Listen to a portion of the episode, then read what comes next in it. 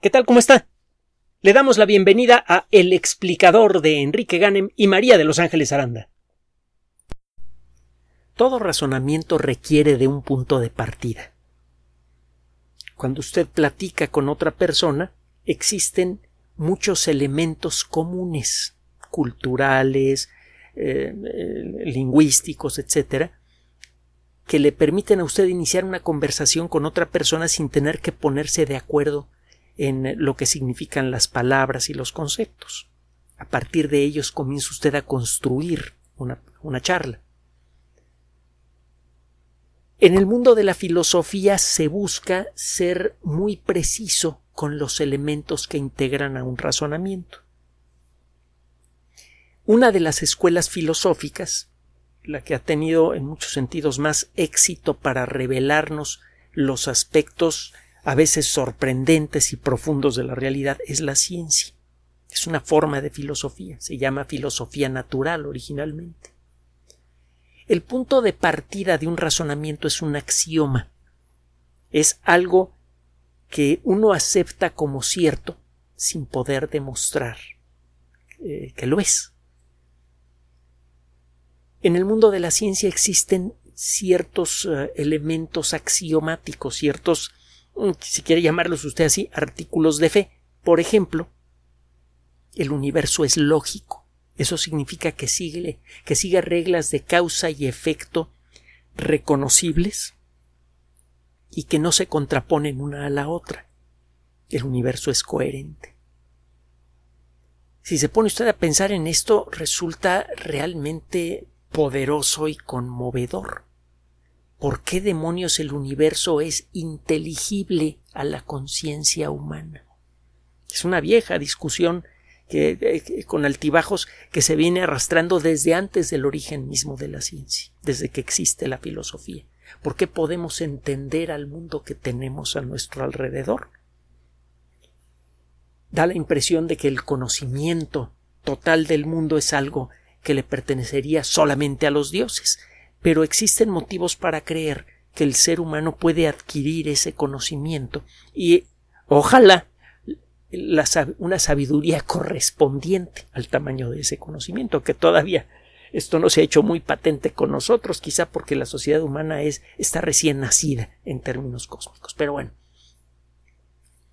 si usted se pone a estudiar las disciplinas que buscan los fundamentos de la realidad. Por ejemplo, la biología cuando explora el origen de la vida, o por ejemplo la física cuando explora el origen del universo, encontrará que mientras, mientras más se aproxima usted a la meta, el momento del origen del universo o el momento del origen de la vida, los conceptos que se manejan se van haciendo más simples y se parecen cada vez más y más a un axioma. Son cosas dadas que no parecen tener un fundamento más, más, eh, más básico. Piense usted en el origen mismo del universo. Sabemos que la materia como la conocemos comenzó apenas a formarse unos tres minutos después del origen del cosmos. El origen del universo no es el origen de la materia. Había algo diferente a la materia como la conocemos en, los primeros eh, tres minutos del cosmos. Y mientras más nos acercamos al momento del origen del universo, este material precursor de la materia como la conocemos se va haciendo más energético y al mismo tiempo más simple. Es un poco lo que sucede con el hielo. Eh, un trozo de hielo puede tener una forma muy caprichosa sea natural o sea creada por un escultor. Un bloque de hielo puede tener formas eh, infinitas. Los copos de nieve tienen formas que se antojan inagotables. Cuando usted calienta el hielo, se convierte en agua que tiene una forma más simple de la forma del recipiente que la contiene. Si la calienta aún más, se vuelve vapor, se vuelve intangible. Es una forma aún más simple. Metafóricamente hablando, eso es lo que pasa con la materia cuando la estudia usted en los primeros tres minutos del universo. La materia deja de existir como la conocemos, con átomos que tienen un núcleo con protones y neutrones y con una nube de electrones alrededor. Los protones y neutrones mismos se disuelven con el calor que existía en el joven universo.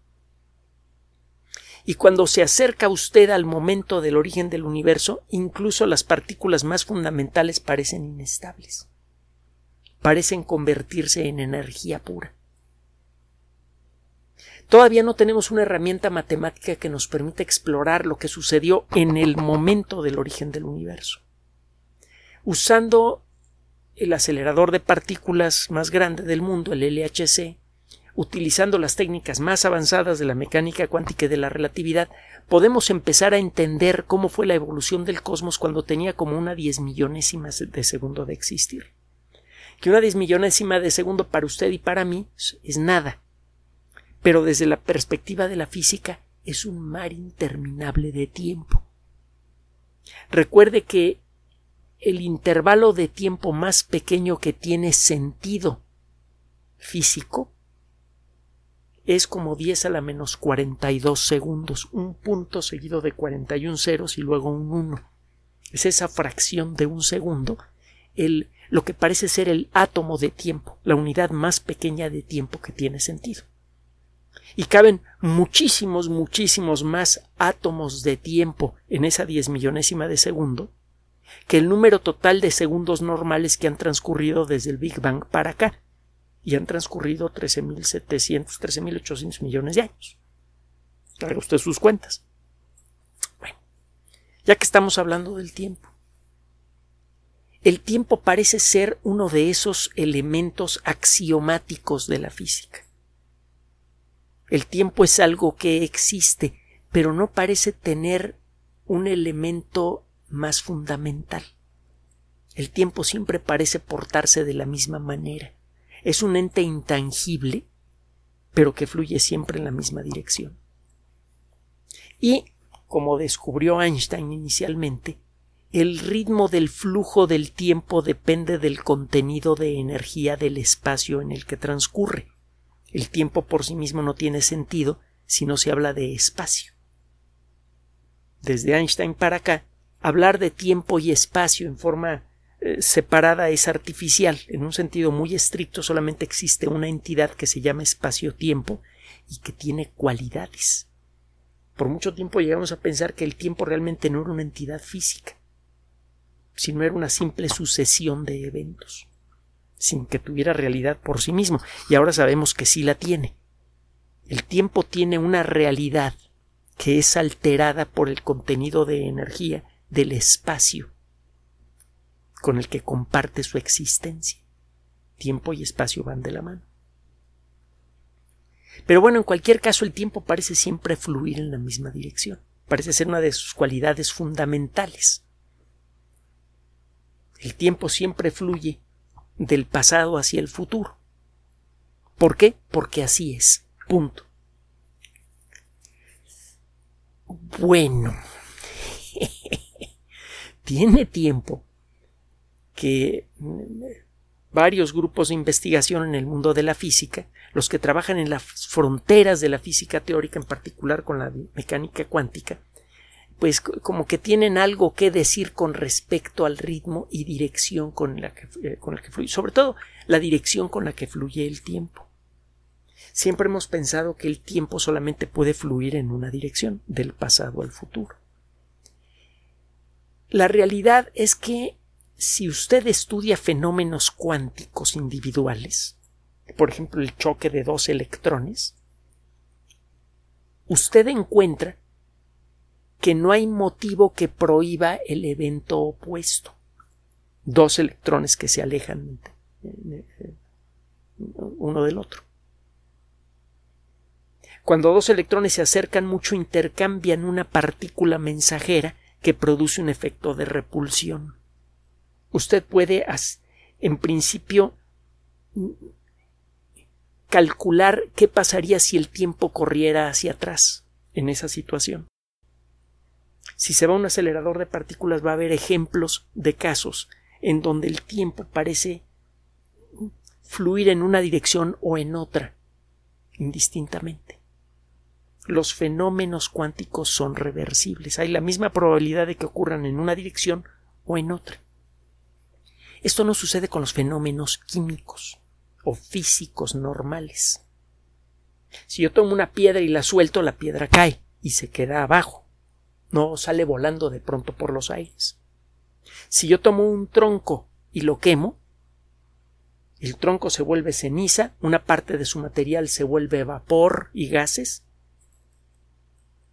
y la energía que mantenía unidos a sus átomos se dispersa en forma de luz y calor. Esa luz y calor inicialmente están muy concentrados en el aire alrededor del tronco, ese aire se calienta y emite luz. Eso es una llama. Usted no puede tomar eh, ceniza, atrapar átomos del aire meterles energía y esperar que del otro lado salga un tronco. Suena ridículo. Si usted toma un par de huevos en la mañana y los bate para hacer huevos revueltos, no existe un fenómeno que pueda desrevolver los huevos y regresarlos a su cáscara. Suena ridículo. Pero sí pasa eso a nivel cuántico. Y esto le ha puesto, eh, ha hecho que muchos físicos teóricos se pongan a pensar cuál es la naturaleza del tiempo, desde hace ya mucho tiempo, no menos desde que la mecánica cuántica tomó su forma moderna a finales de la década de los 20. ¿Qué es el tiempo realmente? Bueno, un grupo de investigación de la Universidad de Bristol, bueno, es, un grupo eh, interdisciplinario en el que participan investigadores de la Universidad de Viena, de la Universidad de Bristol y de la Universidad de las Islas Baleares, acaba de publicar un trabajo bastante denso pero muy sabroso en la revista electrónica Communications Physics. Es accesible por Internet, por cierto.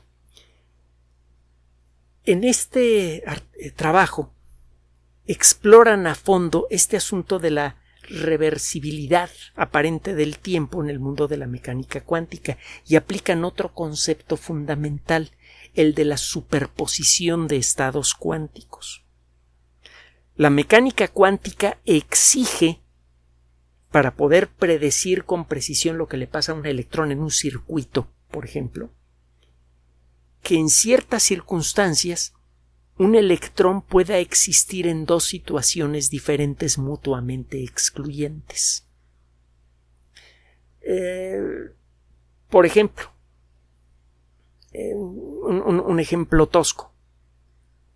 Usted puede tener eh, un electrón con un eje de...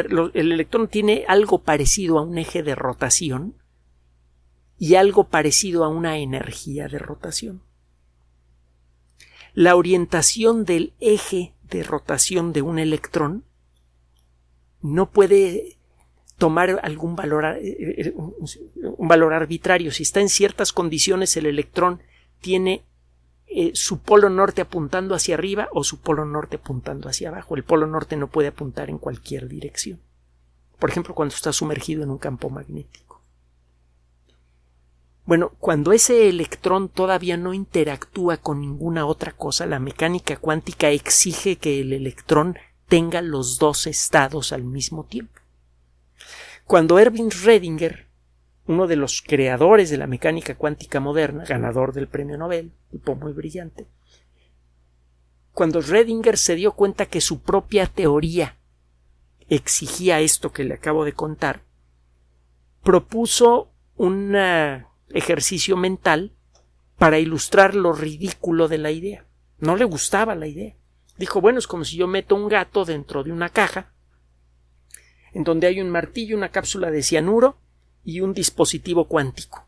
Si el dispositivo cuántico está en una cierta posición, el martillo se queda en su lugar. Si está en otra posición diferente, el martillo cae, rompe la cápsula de cianuro y se muere el gato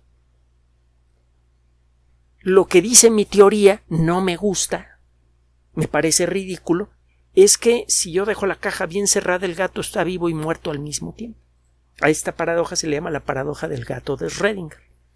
Bueno, pues para sorpresa, maravilla y disgusto de Schrödinger, eso es exactamente lo que dice la mecánica cuántica, pero a nivel microscópico. No pasaría con un gato de verdad, pero sí pasaría a nivel microscópico. Y de entonces para acá, Schrödinger es de la década de los 20, era contemporáneo de Niels Bohr, contemporáneo de Werner Heisenberg, con el que se sacó algunas chispas, por cierto, y los dos son creadores, co-creadores de la mecánica cuántica. Eh, entonces para acá ha habido muchas discusiones al respecto y realmente la mecánica cuántica dice eso.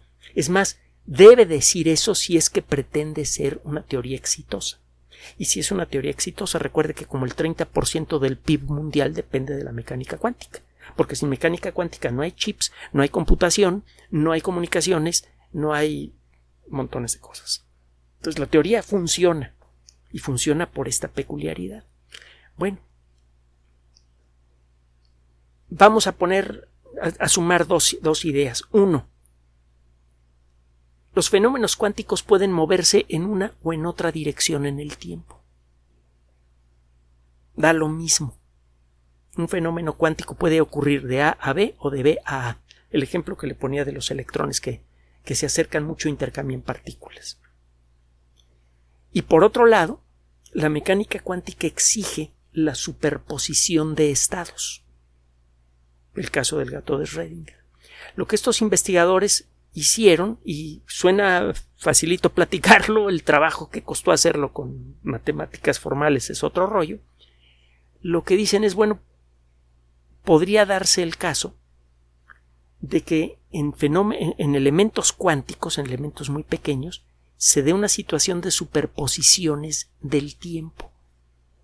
Que un objeto, una entidad cuántica, esté al mismo tiempo experimentando el tiempo en una dirección y en otra. Que el tiempo fluye en dos direcciones al mismo tiempo. Vaya confusión con las palabras, ¿no? El tiempo puede estar fluyendo del pasado al futuro y del futuro al pasado al mismo tiempo, en, en el mismo instante, en las mismas circunstancias, en un elemento cuántico. Esto de arranque lo que nos dice es que no hemos acabado de entender la naturaleza del tiempo. El tiempo, eh, en la actualidad, hasta donde va la, cosmología, es que el espacio y el tiempo, juntos, formando espacio-tiempo, son la entidad más fundamental del cosmos, es lo que se forma primero cuando nace el universo.